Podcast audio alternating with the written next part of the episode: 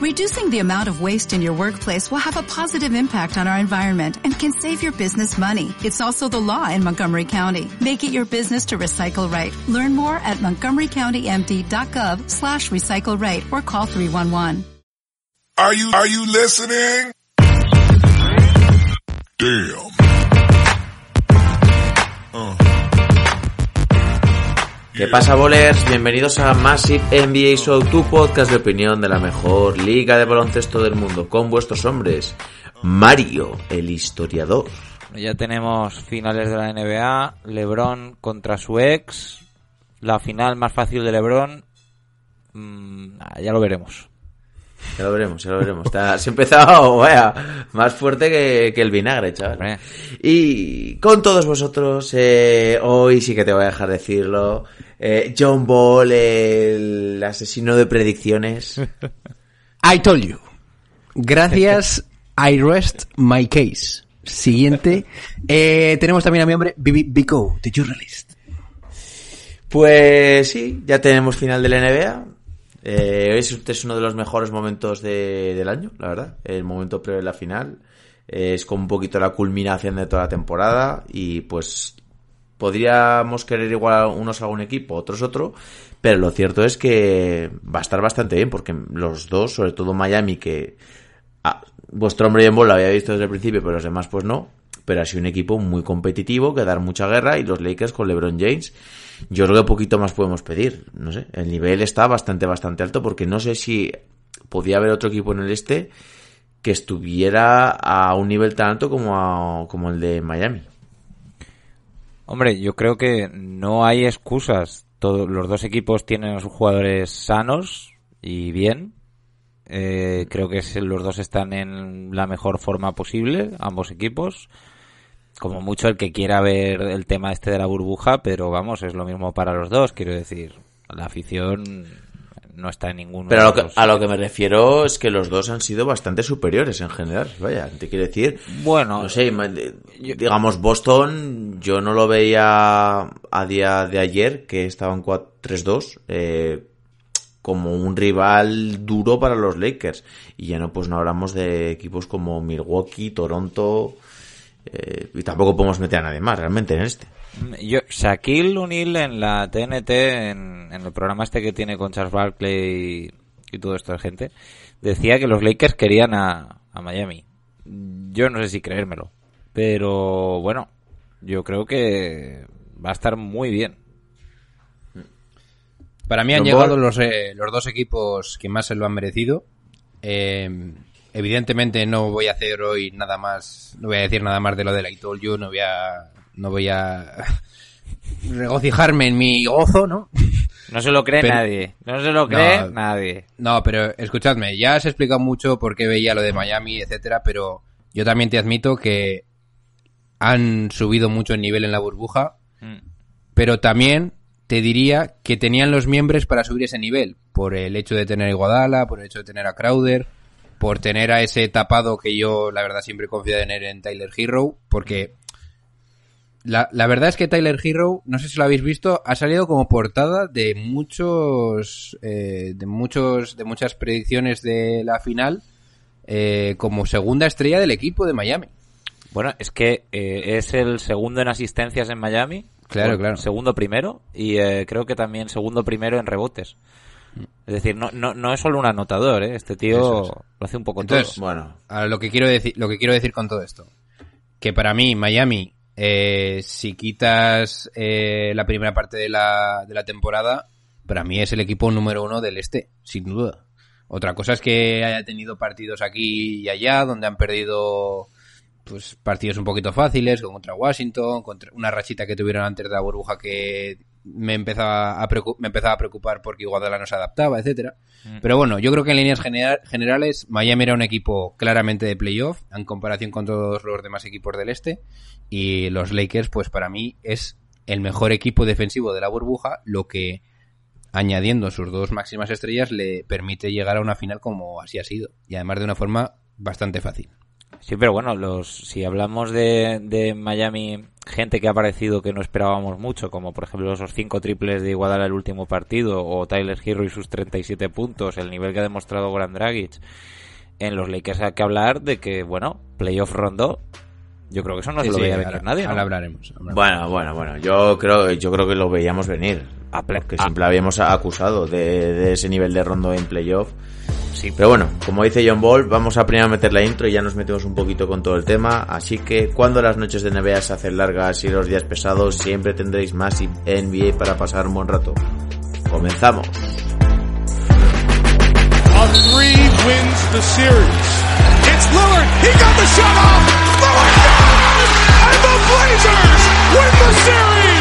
Blazers win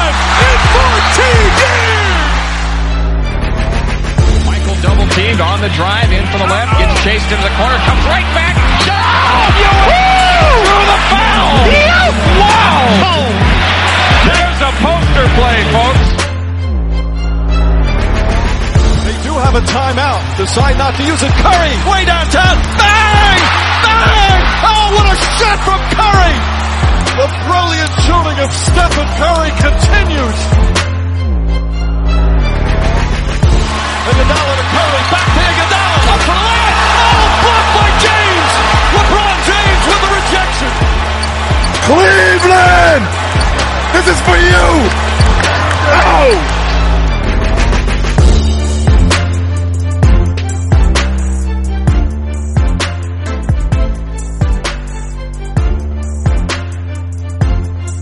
Y que os tengo que cortar, que si no ya empezáis a, a filetear el hablando me chuletón estaba y... dando cuenta que me Sí, estaba sí, metiendo y a- muy y a, a fondo. coméroslo.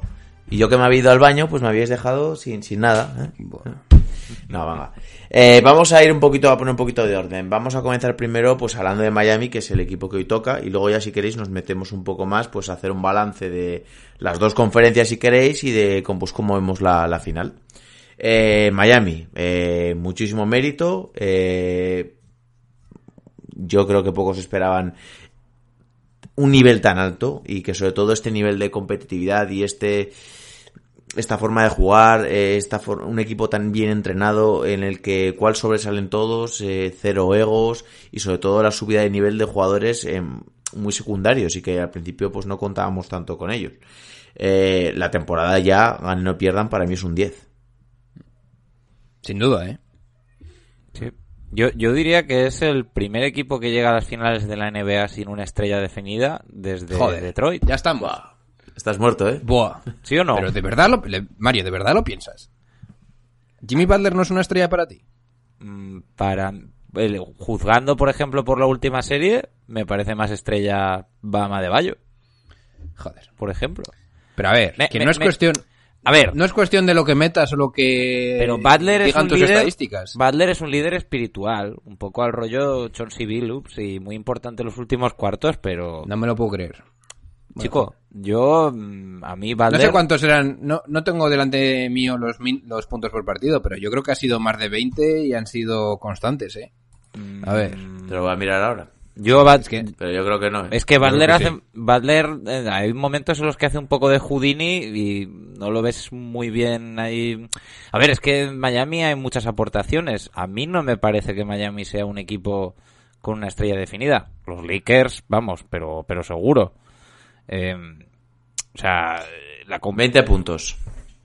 sí, sí, ¿no? 20 puntos, 5,8 rebotes, 4,5 asistencias, 1,9 robos y buenos porcentajes. Si a mí, si a mí lo que yo creo que hace de Balder una estrella es lo que hace en los últimos cuartos y el orgullo y el espíritu que le da el equipo. Pero no me parece una superestrella en plan de esta es la superestrella de Miami. No me parece que haya tanta diferencia entre Balder, Goran Dragic y Bama de Bayo, por ejemplo. Yo voy a decir algo que tampoco me he pronunciado mucho el tema Butler. Eh, a mí me parece a día de hoy eh, una estrella que yo querría más para mi equipo, Jimmy Butler, que un jugador, igual pongo siempre el mismo caso, a día de hoy, ¿eh? que Antetokounmpo. Y me explico. Hablábamos de eh, Miami Heat, que había tenido un récord un poquito ahí regulero, quintos. Si hubieran apretado un poquito más, hubieran quedado por delante de Indiana.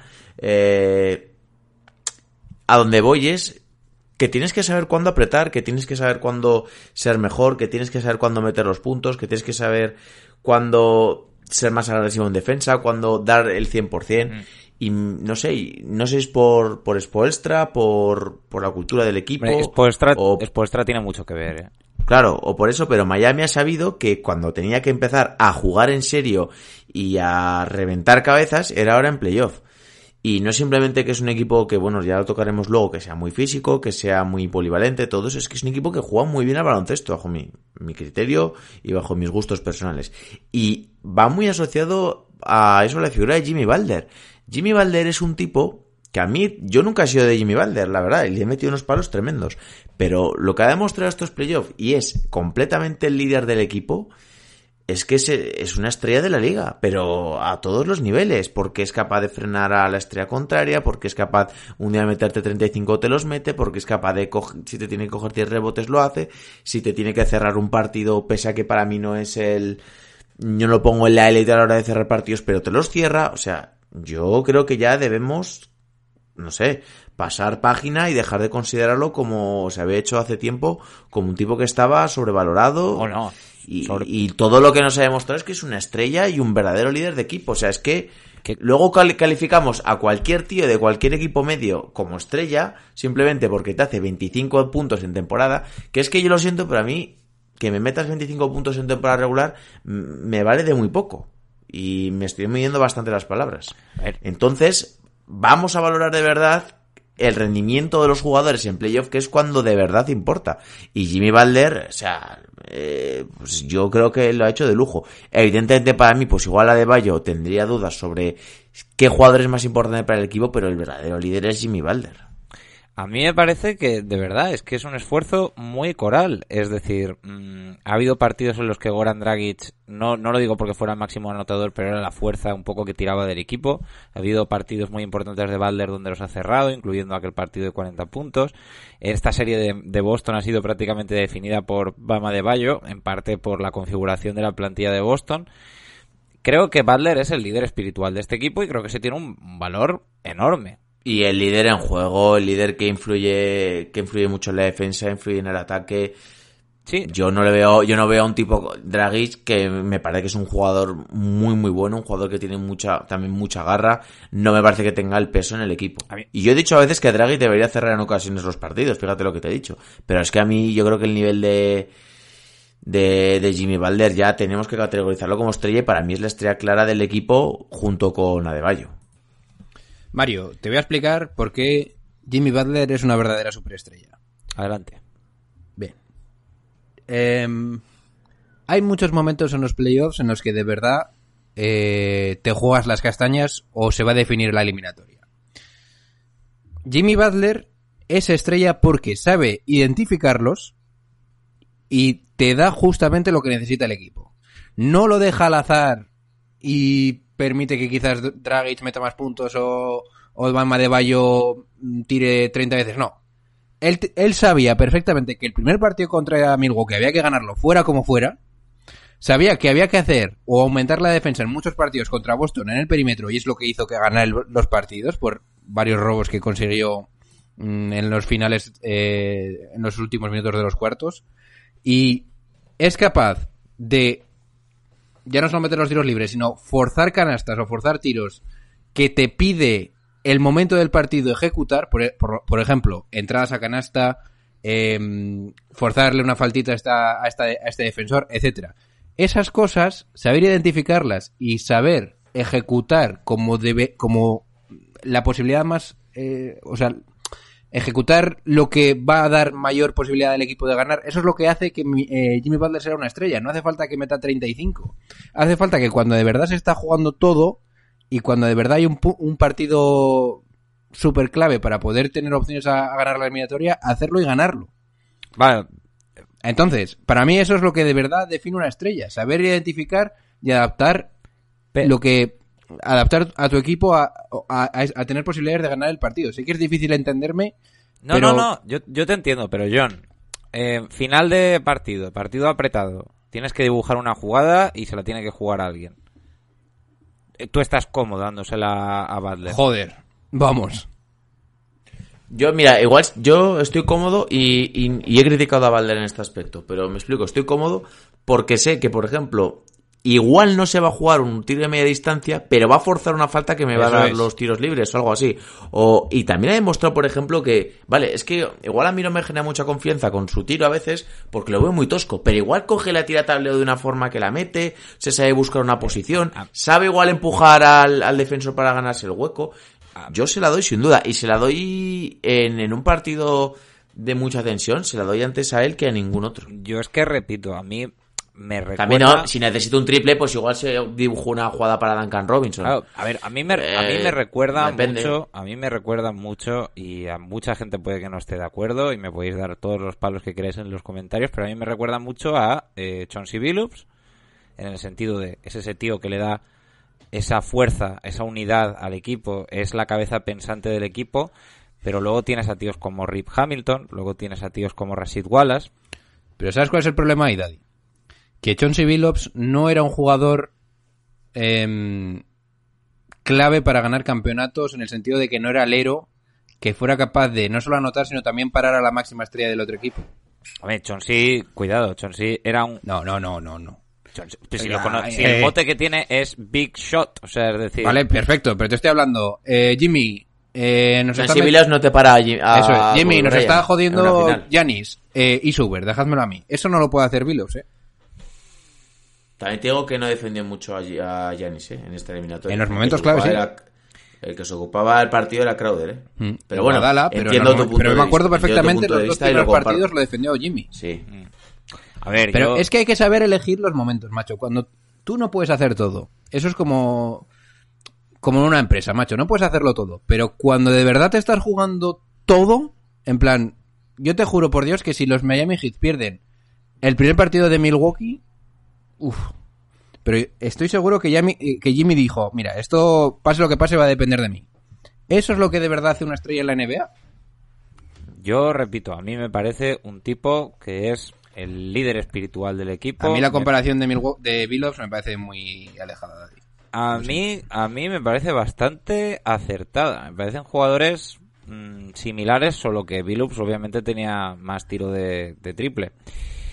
Eh, a mí me recuerda mucho a los Detroit de 2004, solo que me parece que este equipo tiene mucho más recursos. No, pero yo creo que eso te iba a decir, este equipo en ataque no se parece en nada, tiene mucho más, ¿eh? Sí, sí, tienen mucho más recursos. Pero, la más. dureza, la fuerza a la hora de defender, eh, la confianza los unos en los otros, la química entre eh, jugadores que ves que si hay una jerarquía, no es una jerarquía demasiado marcada. O no, no me parece demasiado marcada. No, no me parece que todos... ¿Sabes, ¿Sabes cuál es el problema que veo yo de estos Miami Heat de cara a ganar este posible anillo? ¿Y qué es la diferencia con los Detroit Pistons? Es que no tienen a un defensor de LeBron en su prime, como Sí. fuera Tyson Prince. Si, si Guadala fuera el de 2000... Eso es, ahí yo tendría un miedo... uf, Ya. Sí, no, a ver, eh, si vamos a ir ya, diga- digamos, directamente a, a los problemas que puede tener Miami en esta final, lo primero es que Bama de Bayo no va a poder hacer lo que ha hecho contra los Celtics. Creo que vosotros no estáis de acuerdo, pero es que no, No, le no, van a yo sí, dejar eh, hacer, yo sí, yo sí. no le van a dejar hacer esos A ver. aliups, esos picantes. Eso nos ve- vamos a meternos eso luego un poco más en la segunda Vale, parte y tocamos todo el tema de la final y... Sí, es que yo lo he dicho por, eh, por la similitud con, con Pistons. Yo creo que Pistons justo enganchó a Prince, que era una locura ese tío, ¿eh? Sí. Sí. Ahora, el- para aquellos que no se acuerden, ya que soy el Y- historiador, miraos mm, partidos, si podéis encontrarlos, que en YouTube habrán, de, de Detroit de 2004. Y hay mucha gente muy buena que la historia ha dejado un poquito eh, Es que- en la sombra. Mira, y vamos a nombrarlo porque seguro que mucha gente no lo conocen si hay, hay suscriptores muy jóvenes.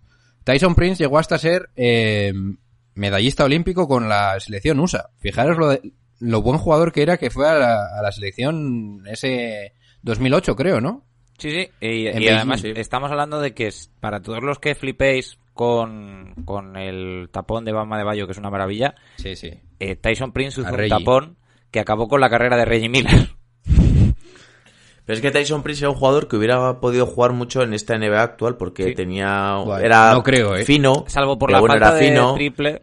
El triple. Bueno, pero no tenía mal triple desde la esquina y parado, que es igual lo que necesitas simplemente aquí. Podría ser una especie de PJ Tucker tenía mucha más altura que PJ Tucker, mucha más envergadura y también era más delgado, podía intercambiar con otros defensas. Pero Yo- no veo a decir, Prince con una mecánica suficientemente pulida como para ejecutarla mecánicamente y meter esos tiros de la esquina. ¿eh? Bueno, pero yo, yo, yo hoy en día veo a jugadores que mejoran muy rápido el tiro, ¿eh? no creo que fuese un Lo problema. que quiero decir con esto de los, los Pistons es que ese jugador fue, para mí, lo más importante y la base de que los Pistons ganaran el anillo, ¿eh? Aparte de Ben Wallace, que evidentemente... Ben Wallace para parar a Shaquille Sí, bien, pero mm, ahí hay truco, porque Shaquille O'Neal en esos años, en ese último año en Lakers, ya estaba claro que el mejor jugador era Kobe, ¿eh?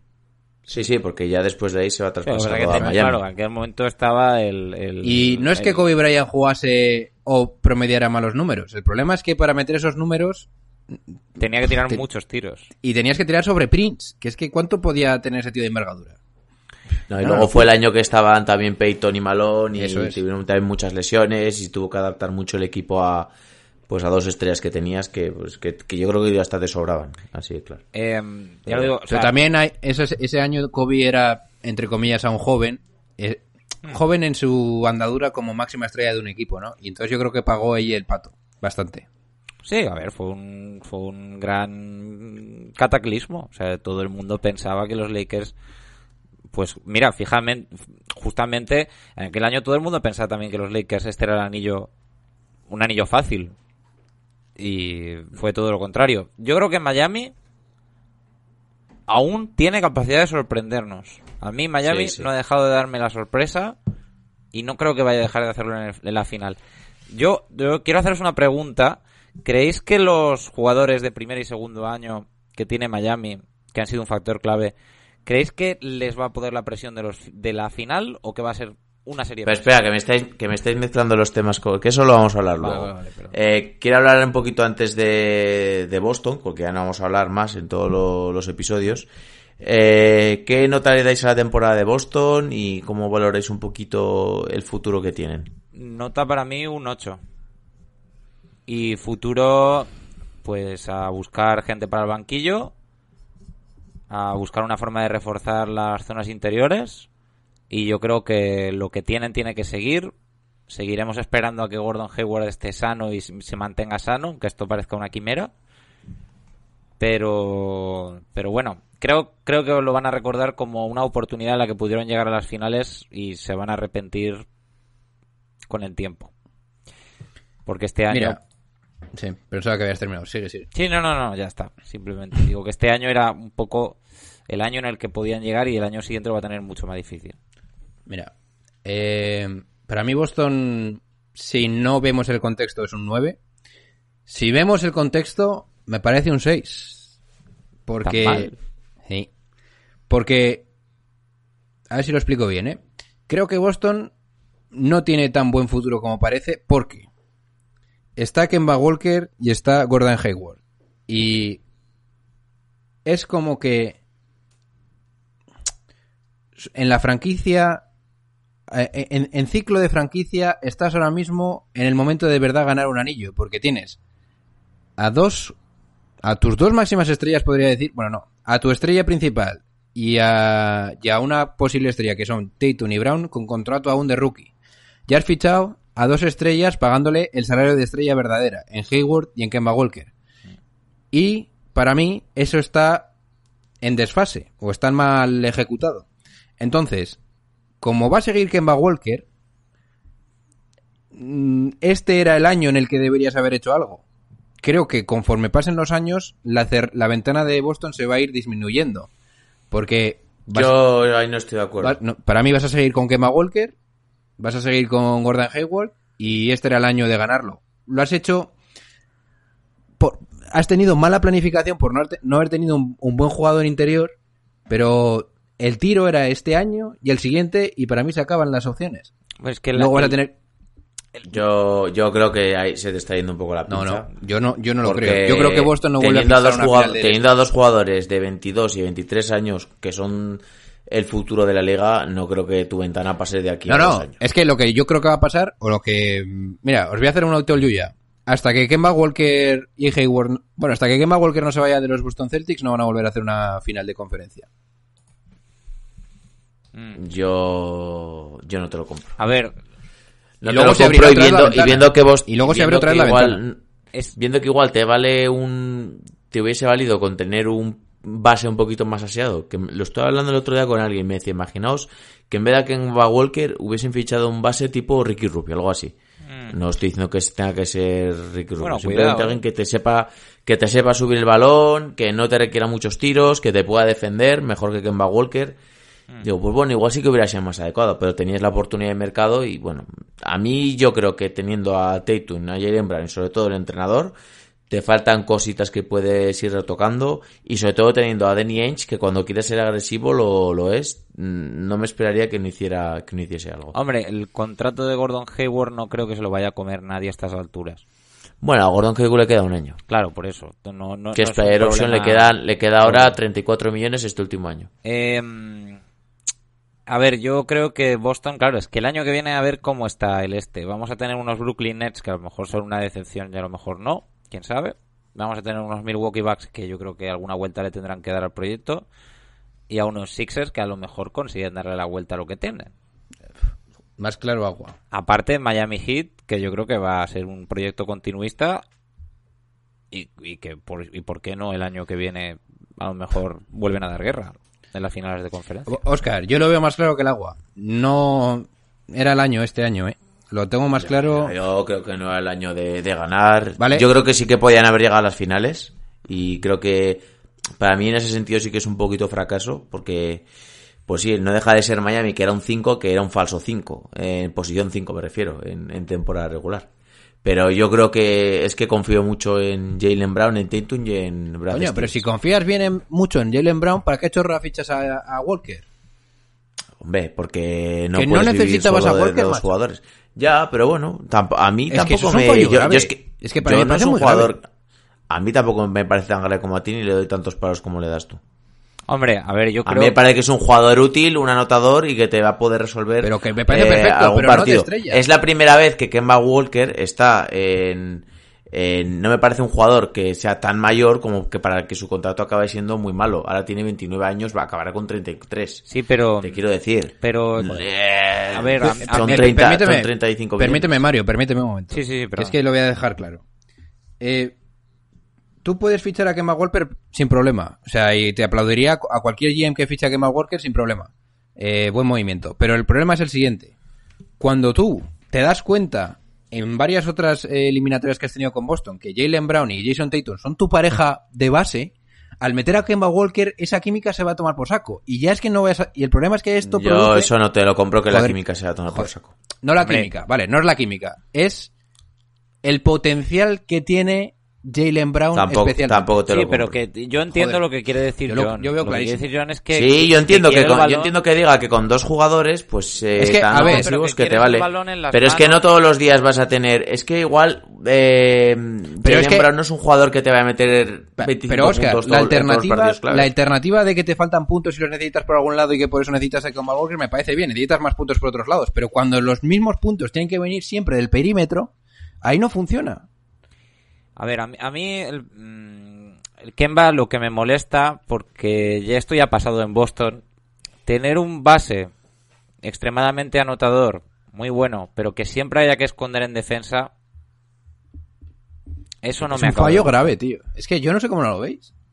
A ver, yo creo que el- Yo tampoco lo veo tan no lo veo ¿qué tan apocalíptico como, como A ver, tú, John, pero... No es apocalíptico. A ver, escúchame, no es apocalíptico porque yo no te niego que vas a seguir llegando a lejos en playoff. Sí, pero que de Pero segunda creo- fase crees que no van a Claro, pasar pero creo que la única forma que tienes de ganar un anillo es con Tatum y Brown al máximo nivel posible. Cuando fichas a Kemba Walker, el máximo nivel de, de Brown es imposible alcanzarlo. Hombre, Jalen Brown a lo mejor como un falso 4. Que no se Te puede, vale macho. perfectamente, te vale perfectamente. Que no es suficientemente alto, macho. Si es más alto Tatum. Bueno, pero si es que en la NBA de hoy... Eso te iba a decir. Mira Grant Nadie. Williams. El equipo, ma- macho, el equipo de Boston necesita a Draymond Green. Mm, Draymond Green con Kemba Walker. Hombre, yo creo que yo creo que. Boston Ainge, por Dios, hazme caso. Dale lo que quieras a Golden State Warriors o cámbiaselo con un tercer equipo. Necesitas a Green. Es que está clarísimo. O Iguadala, pero no a ver, Kemba a ver, Walker. yo creo que el problema principal por ahora de Boston es el banquillo. Primero Yo tampoco veo el banquillo. Yo sí que creo que, evidentemente, que teniendo a los dos aleros que tienes, te vas sobrado, pero sí que entiendo que puede que tengas que buscar eh, puntos por otra parte. Evidentemente me parece que tiene el problema del 5 y el banquillo, pues bueno, al final para temporada regular te va bien. O sea, y a mí, por ejemplo, Guanamaker es un jugador que no me gusta, pero creo que ha dado un mejor rendimiento del que esperásemos. Sí, sí. Robert Williams, eh, Zeiss y teniendo otro pivot que no sea Canter, Gran- a, Te va Grant- bien. a Grant Williams yo me lo quedaba, ¿eh? Le da una, Sí, yo le da también. una Sí, alternativa interesante sí. a Boston. Está bien. no creo que tenga tan mal Mira, banquillo. eh, una, un añadido más aquí.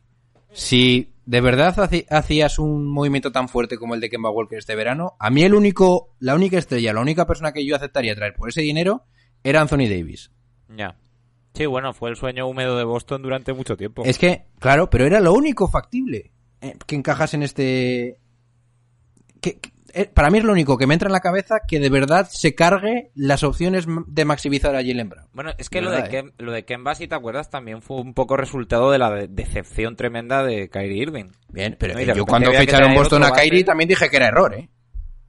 Sí, no, bueno, Kyrie Irving... Otra cosa es que yo estaba encantado de que Kyrie Irving estuviera ahí, ¿sabes? Pero bueno, yo- Error tampoco porque le metiste en la final de la NBA. Pero no para ganarla, macho. Yo- Bueno, y eso es un éxito. yo creo que... Hostia, pero- Yo creo A ver, que... Oscar, pero, pero yo jamás voy a dar a un equipo que tenga tres máximos anotadores de, en el perímetro como campeón de la NBA. Jamás. Entonces, joder, hombre... mm, Hombre, Pues eso eran los Clippers, ¿eh? claro, bueno, por ejemplo. Y yo no dije campeón. Bueno, A ver... mm, hemos dicho que era el máximo favorito. Yo, de ver, yo creo que Boston ha hecho muy buena... Yo no di campeón, macho. Boston ha hecho muy buena Hombre, temporada. Es que hemos dicho tantas cosas. Sí, pero escuchadme un segundo. Vamos a ver. Eh, Te escuchamos, Mario, te escuchamos. Eh, Boston, en esta serie contra Miami, muchísimas pérdidas de balón. Muchísimas. Pero una barbaridad. Y también una habilidad sorprendente para fastidiar las ventajas en los últimos cuartos.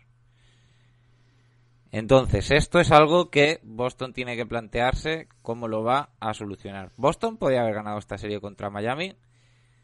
Sí. Con haber No, la podía haber ganado con haber perfectamente. Conservado los, los dos primeros partidos. Y con- Los dos primeros partidos. y con haber eh, conseguido, digamos, mm, simplemente mantener el control de los partidos, el problema es que eh, siempre que conseguían una ventaja, sabías que en algún momento Miami los iba a coger. Pero es que Pero además no porque, pero porque Miami es un equipo más hecho. Es un equipo que está más hecho, es un equipo que está mejor diseñado. Exactamente. Y Boston, yo creo que pues eso, que a Tatum y a Brown todavía les queda un poquito. ¿Vosotros qué, pens- Les queda un vosotros qué pensáis? Lo digo porque esto es una vaca sagrada. Marcus Smart. A mí me encanta. Me maravilla Marcus Smart. Me parece genial. Ahora eso sí, cuando empieza a met- a meter triples al principio del partido, ya sabes que los va a querer tirar todo el partido. Pero bueno, en fin. Marcos Smart tiene que jugar en este equipo 35 minutos y, si no estás jodido. Bo- o sea, quiero decir, si puedes mover una pieza en Boston, Yo no quito a Marcos Smart ni de coña. Yo quito Pero a ni de Kemba. coña, eh. Vamos. ¿lo ves tú bien? ¿Lo ves tú igual, John? Yo quito a Kemba. Yo lo de Marcus Smart me parece un jugador súper importante en Boston. Yo lo digo Yo porque no. es el contrato más amigable. Sí, sí. Uno de los No, más pero- amigables. Oye, una cosa, Precisamente. una cosa precisamente por eso que no lo una cosa que reformulo porque igual queda para el queda en una de mis frases y lo he dicho mal. Cuando no voy a dar nunca campeón a un equipo que tenga a sus tres mayores estrellas en el perímetro, no que la anotación venga del perímetro, ¿eh? Ojo. Hombre, que sí, pero si tiene dos estrellas Porque en el perímetro este- y una saliendo del banquillo, ahí sí que te No, no, es que no, no, es que por ejemplo, he estado he reflexionado eso y he dicho, a ver, mm, no quiero, por ejemplo, Kevin Durant también era una, estrella del perímetro, pero Kevin Durant es un jugador que te suplía problemas defensivos porque defendía pivots. No, no, no sé si veis por dónde voy. Sí. Sí, bueno. O sea, no Kevin quiero Durant que me metan, no creo que tres jugadores de mi equipo metan 22, 23, 24 de base, escolta y alero, ¿vale? Mm. A ver, yo creo que otra cosa bastante chula que podemos sacar de lo que hemos visto de Miami, ya veremos qué pasa en la final, como he dicho antes, pero eh, yo creo que hemos vislumbrado con Jokic y con Adebayo el futuro del 5 en esta liga. Draymond Green ya lo venía anunciando, pero el que quiera ser un 5 estrella en esta liga, el que quiera ser un pivote estrella en esta liga, tiene que ser capaz de hacer de todo. Poner el balón en el suelo, dar asistencias, coger rebotes, meter puntos, todo. Esa es la única manera de ser un pivot estrella en esta liga. Sí. Y yo añadiría, añadiría ahí tener un físico muy, muy, muy Sí, sí, bueno. capaz de, de hacer Porque, de todo deprisa, claro. ágil. Eso es. No, Porque, porque Draymond Adebayo lo tiene, lo tiene perfecto. Adebayo que son Sí, 2-6, sí, sí, sí. tampoco será más. Y te puede defender a las incluso 5 menos, ¿eh? posiciones. Bueno, bien, me da igual, dos más o menos. Sí, sí, bueno, perfecto. Lo que te quiero decir es que, por ejemplo, Bama de Bayo, de verdad se ha visto el potencial que tiene cuando le has visto en zona. O sea, Mm. que un equipo pueda hacer zona es porque tienes un tío. Mm. Tú le veías dando pasitos a un lado y a otro para evitar los tres segundos en la zona y mierdas. Es que eso no lo haces como no seas rápido, seas ágil, es, imposible. O sea, dile tú Eso a- en no te lo hace. Eh, Claro, dile a Embiid, Oye, vete saliendo cada dos minutos, te haces un sprint cortito a la izquierda. Pero de la misma manera que pedirle a Embiid que solucione los dos contra uno, de la misma manera que lo soluciona Jokic, por ejemplo, pues es, es pedirle algo que por ahora no, no se le ha visto. No, No, pero escúchame, Jokic- Embiid, si- hubiese nacido en, en los 90, pues hubiese sido junto con... Con Shaq. eh, con Shaq, el- el- los mejores pibos de la liga. Y ahora Yugon, sí. Guau, pero la Pero- madre mía, la defensa de la Yugon, eh. Sí, Defensor- bueno, pero... Jo- jo- jo- eh, como Goyanis, ¿no? Mejor defensor y MVP. Sí, como Jordan. Oh, Julián. ¿eh? Estoy viendo muchos jodido. palos por ahí. eh, en el grupo no me los leo todo, pero me está empezando a cabrear el Julian, ¿eh? Este. Hombre, Julián, te él, estoy observando. él- ¿Qué te pasa? él desde que los ciervos se quedaron fuera y de los Sí, playoffs, sí, sí, pues, sí, sí, sí. claro. Eh, me acabo de dar cuenta que llevamos aquí 34 minutazos, así que vamos a meter una intro y nos vamos a poner a hablar, pues a hacer nuestra pequeña previa para la final y pues a dar unas claves sobre pues que quién va a defender a quién, dónde están los puntos débiles y tirarnos unos buenos triples. ¿Qué os parece? Yo estoy jodido, pero vamos. A tirar, a tirar, desde el logo. Saca, saca los dodotis, ¿ves? Sí, sí, sí. Venga, va, dentro intro. the level of cruelty that continues to be exacted against New York Knicks fans.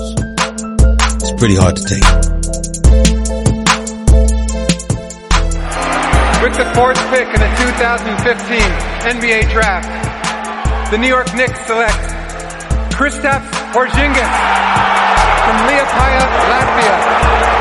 He last played for Sevilla in Spain.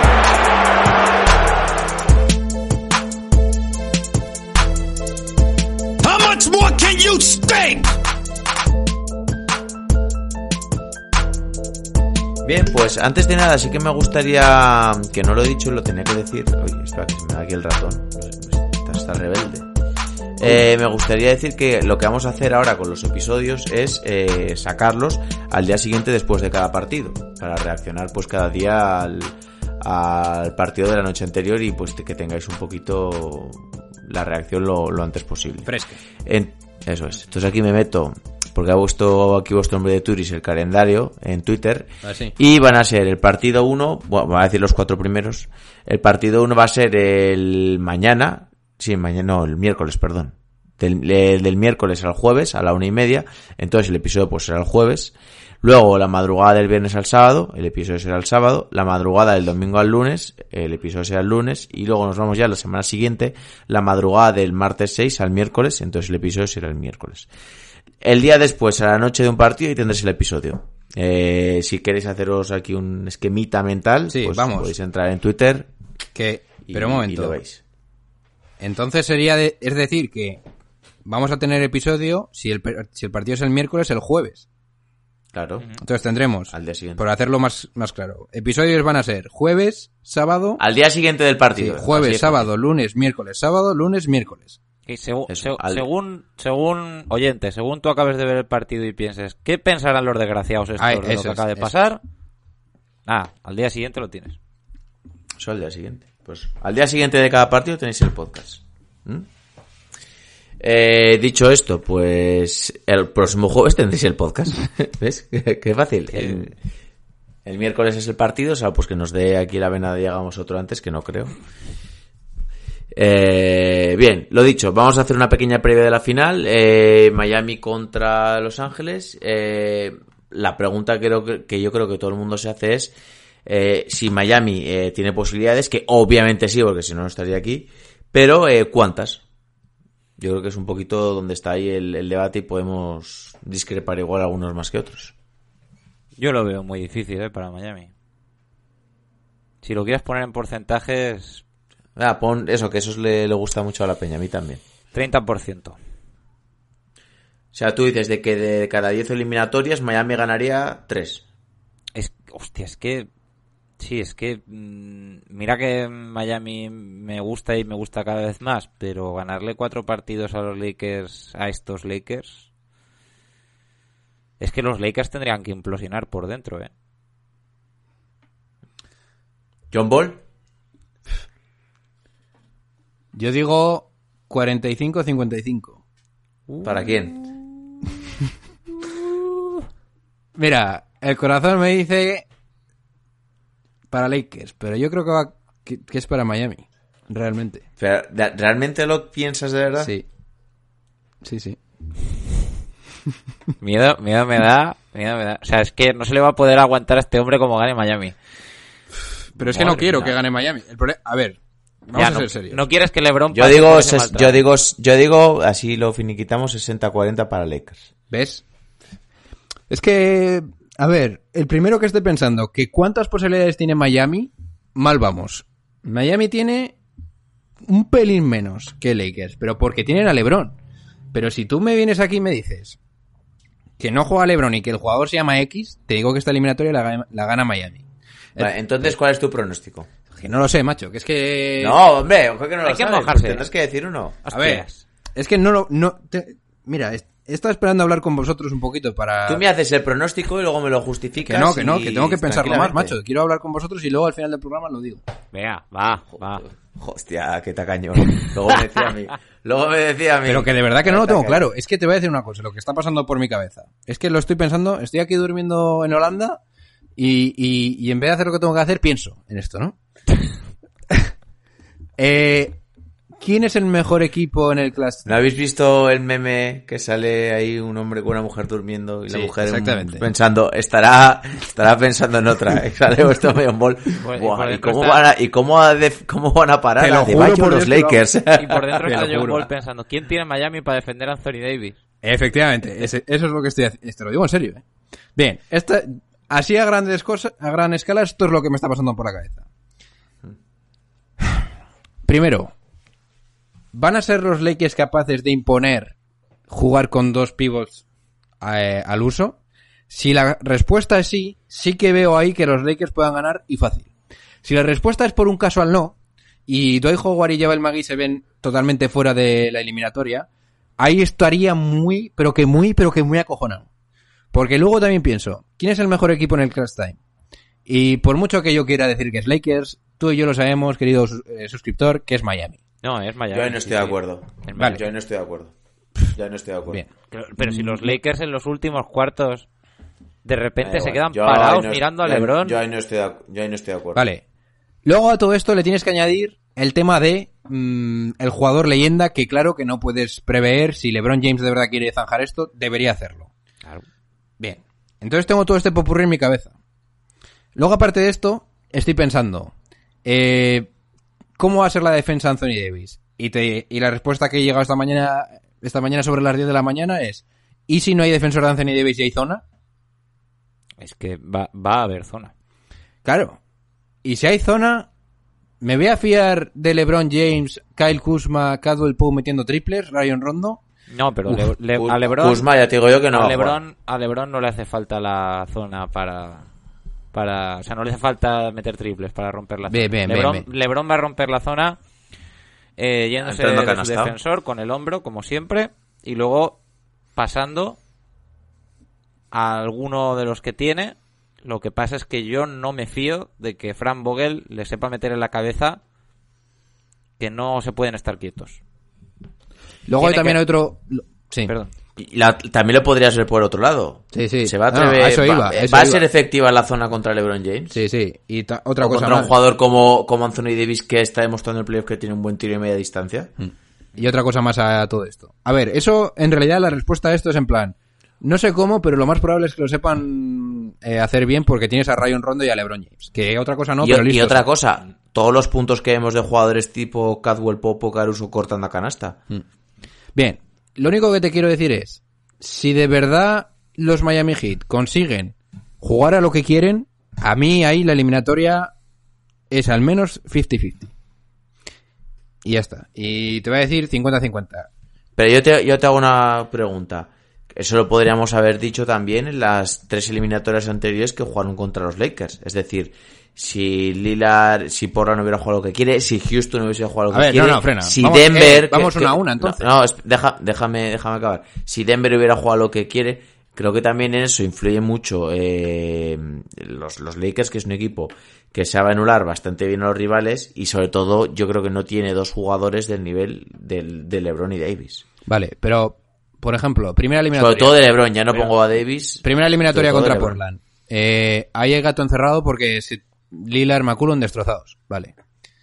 Eh, No, no, le- Bien. Lillard no juega el último partido. bien, pues eso. Cuando Eh, estaban ya 3-1. Bien. Eh, Houston. Contra Houston, probablemente será la eliminatoria que más me han impresionado los Lakers. Pero también te voy a decir una cosa. Daniel House eh, fuera y. Y, Y ya está. y- y Puedes Westbrook. poner, mira, puedes poner todas las excusas que Ah, quieras, como pero podemos vamos a ver, poner, si- si como podemos intentando- poner excusas del- de los dos lados. We- y ¿Qué Westbrook- quiero decir? Y Westbrook habrá loco. Jodiéndose la carrera. Sí, Mm, eso es. Westbrook es Westbrook. Y siguiente, vale, pues ahí también hay gato encerrado. Es que, bueno, sigo. Y luego por último, Denver, que aquí yo te diría, una otra cosa no, pero capacidad defensiva pivot Lakers tiene. Y los Lakers han ganado esa eliminatoria parando a Jokic. Entonces yo ahora me pongo en la situación de, de, de- de Miami, final contra Pero, Miami. ta- pero también tienes que hacer el ejercicio. en Sí, el sí, que lo voy a hacer ¿no? igual. Ah, Eh, la, para mí, todo se resume a, ¿va a ser LeBron James capaz de defender lo que implica defender a un alero tirador? Si la- porque en algún momento tendrá que hacerlo. Probablemente en el pero último- yo te, yo te hago la pregunta, ¿lo dudas?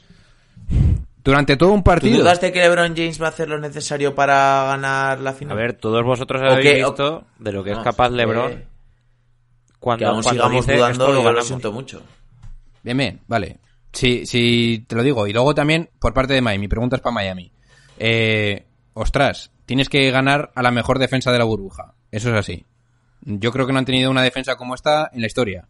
Y te digo, eh, Bama de Bayo ya no va a poder meter estos tiros por encima de Davis. Exactamente. O- Eso es. Vale, bien, perfecto. El Yo problema... también la hago contra Boston ganas, bueno, y contra Boston y a lo largo de la burbuja, gana, de perdón, de los playoffs, ganas muchos partidos ajustados. Mm. Quiero decir que muchos en el alambre, que no vas a tener la misma suerte siempre. Sí. No vas a tener siempre esta ponda de bayo, no vas a tener siempre un tirito, no te vas a ir siempre cara en la prórroga. Bien, entonces la cuestión es, para mí Lakers debería aprovechar muchísimo esta debilidad que yo sí que me doy cuenta que tiene Miami, que es que en el tercer, segundo, cuarto hay un momento en el que no anotan bien.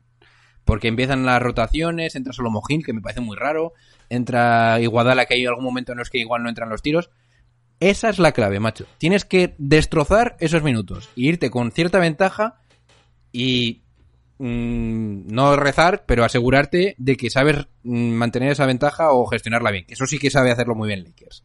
Entonces, por ese lado sí que veo que Lakers, si aprovecha y se va de 12, 15 en algún momento, sí que veo partidos relativamente fáciles para, para Lakers. Y por parte de Miami, finalmente, para, para finiquetar esto.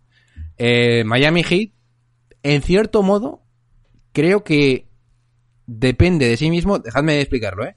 Si Tyler Hero y Duncan Robinson están a un nivel de entre un 7 un 8 sobre 10, para mí la eliminatoria la define Miami. ¿eh?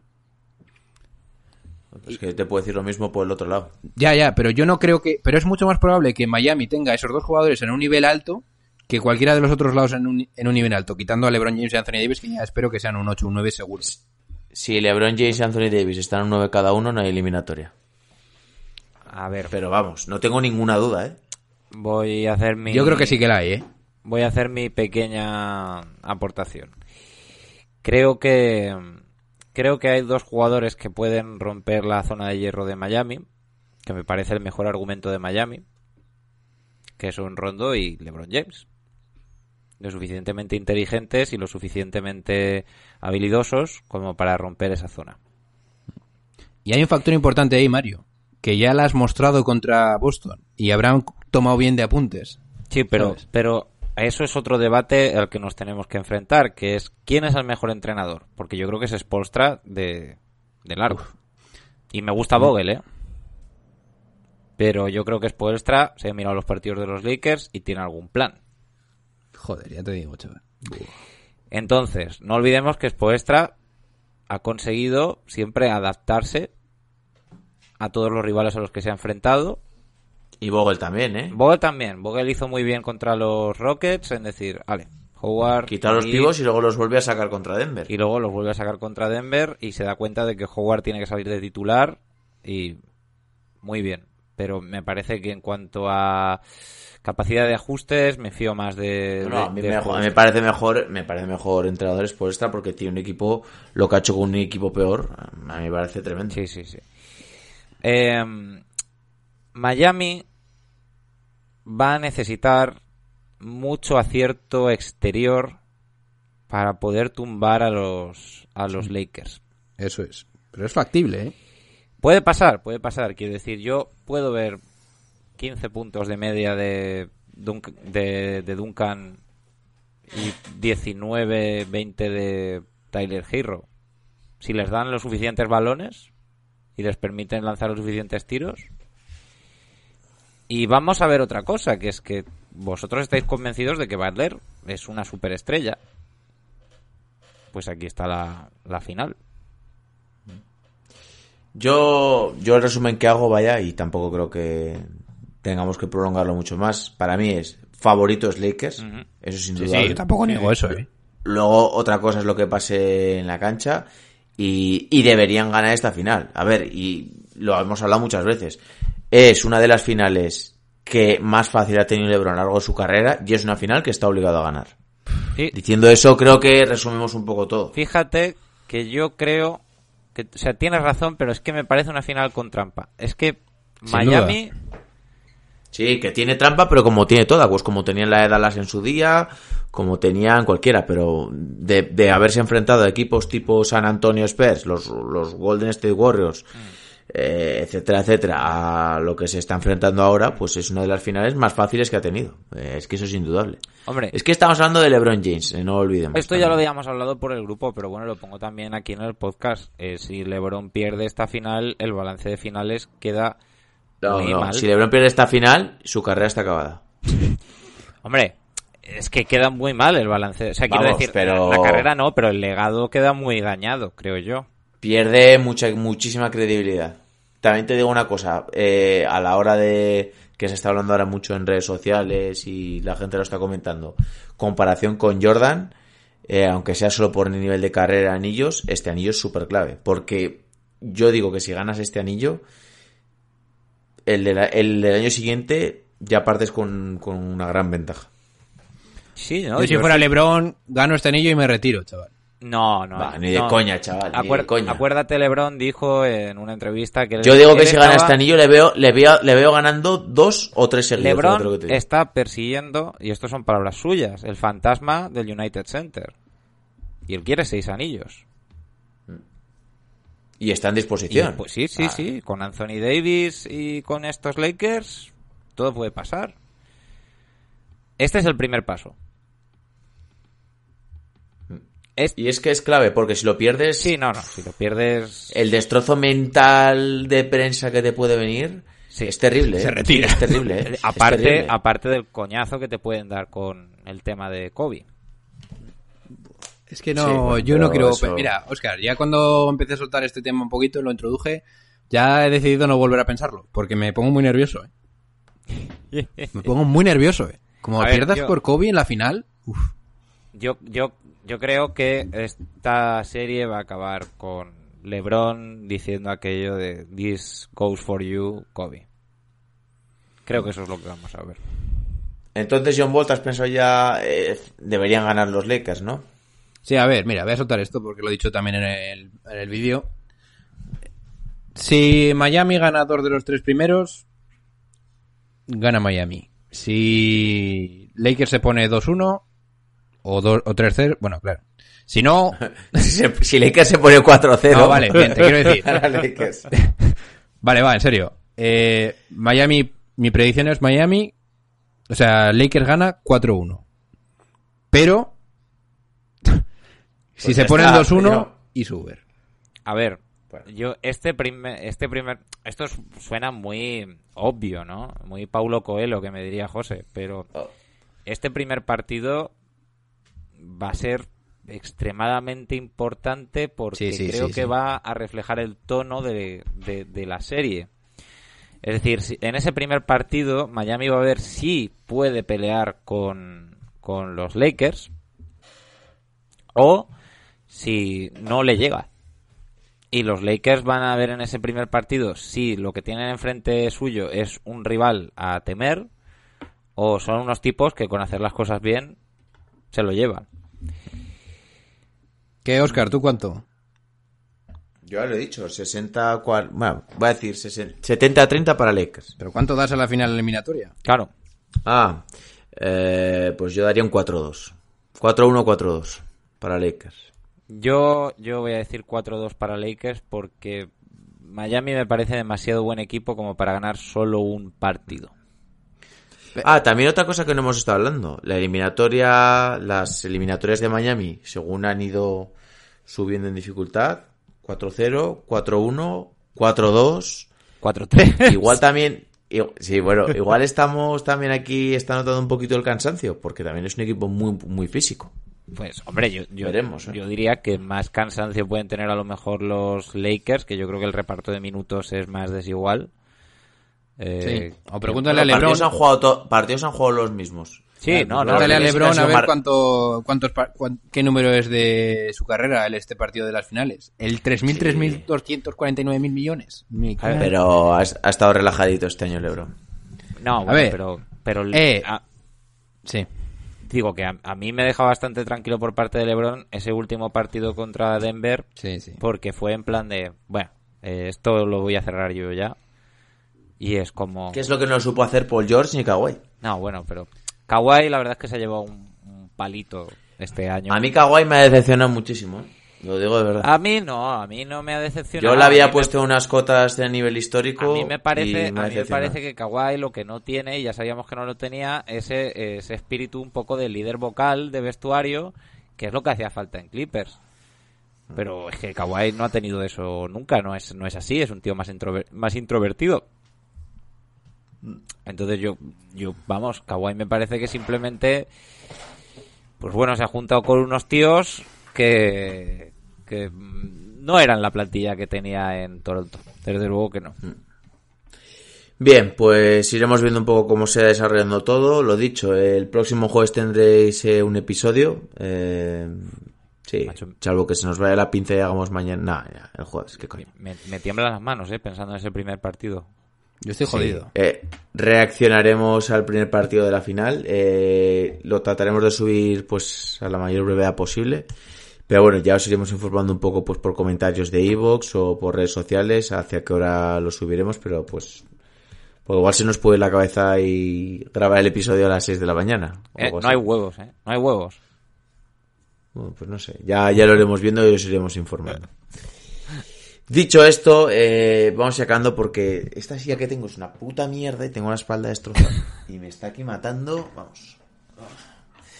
Así que necesito ya descansito.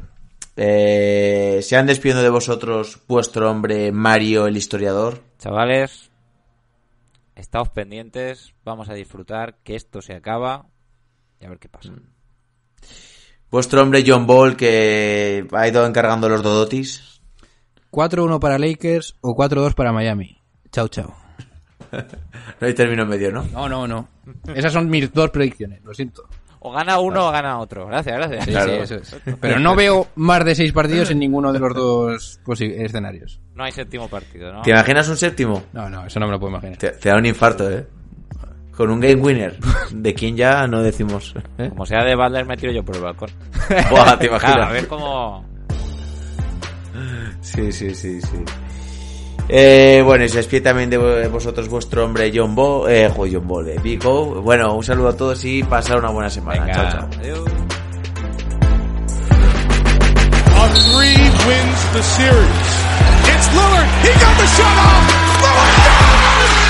Blazers win the series for the first time in 14 years.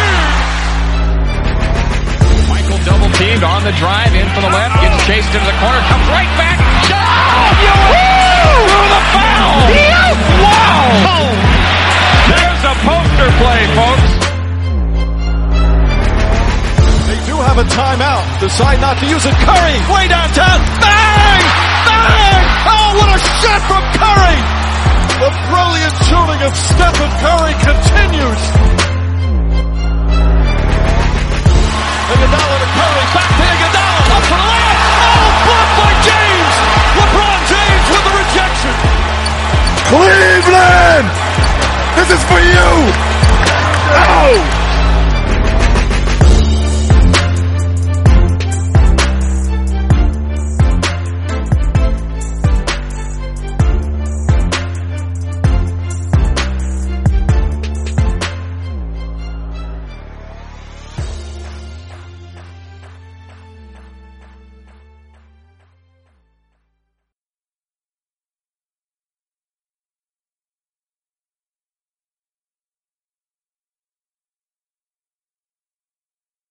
En Sherwin Williams somos tu compa, tu pana, tu socio, pero sobre todo somos tu aliado, con más de 6.000 representantes para atenderte en tu idioma y beneficios para contratistas que encontrarás en aliadopro.com. En Sherwin Williams somos el aliado del PRO.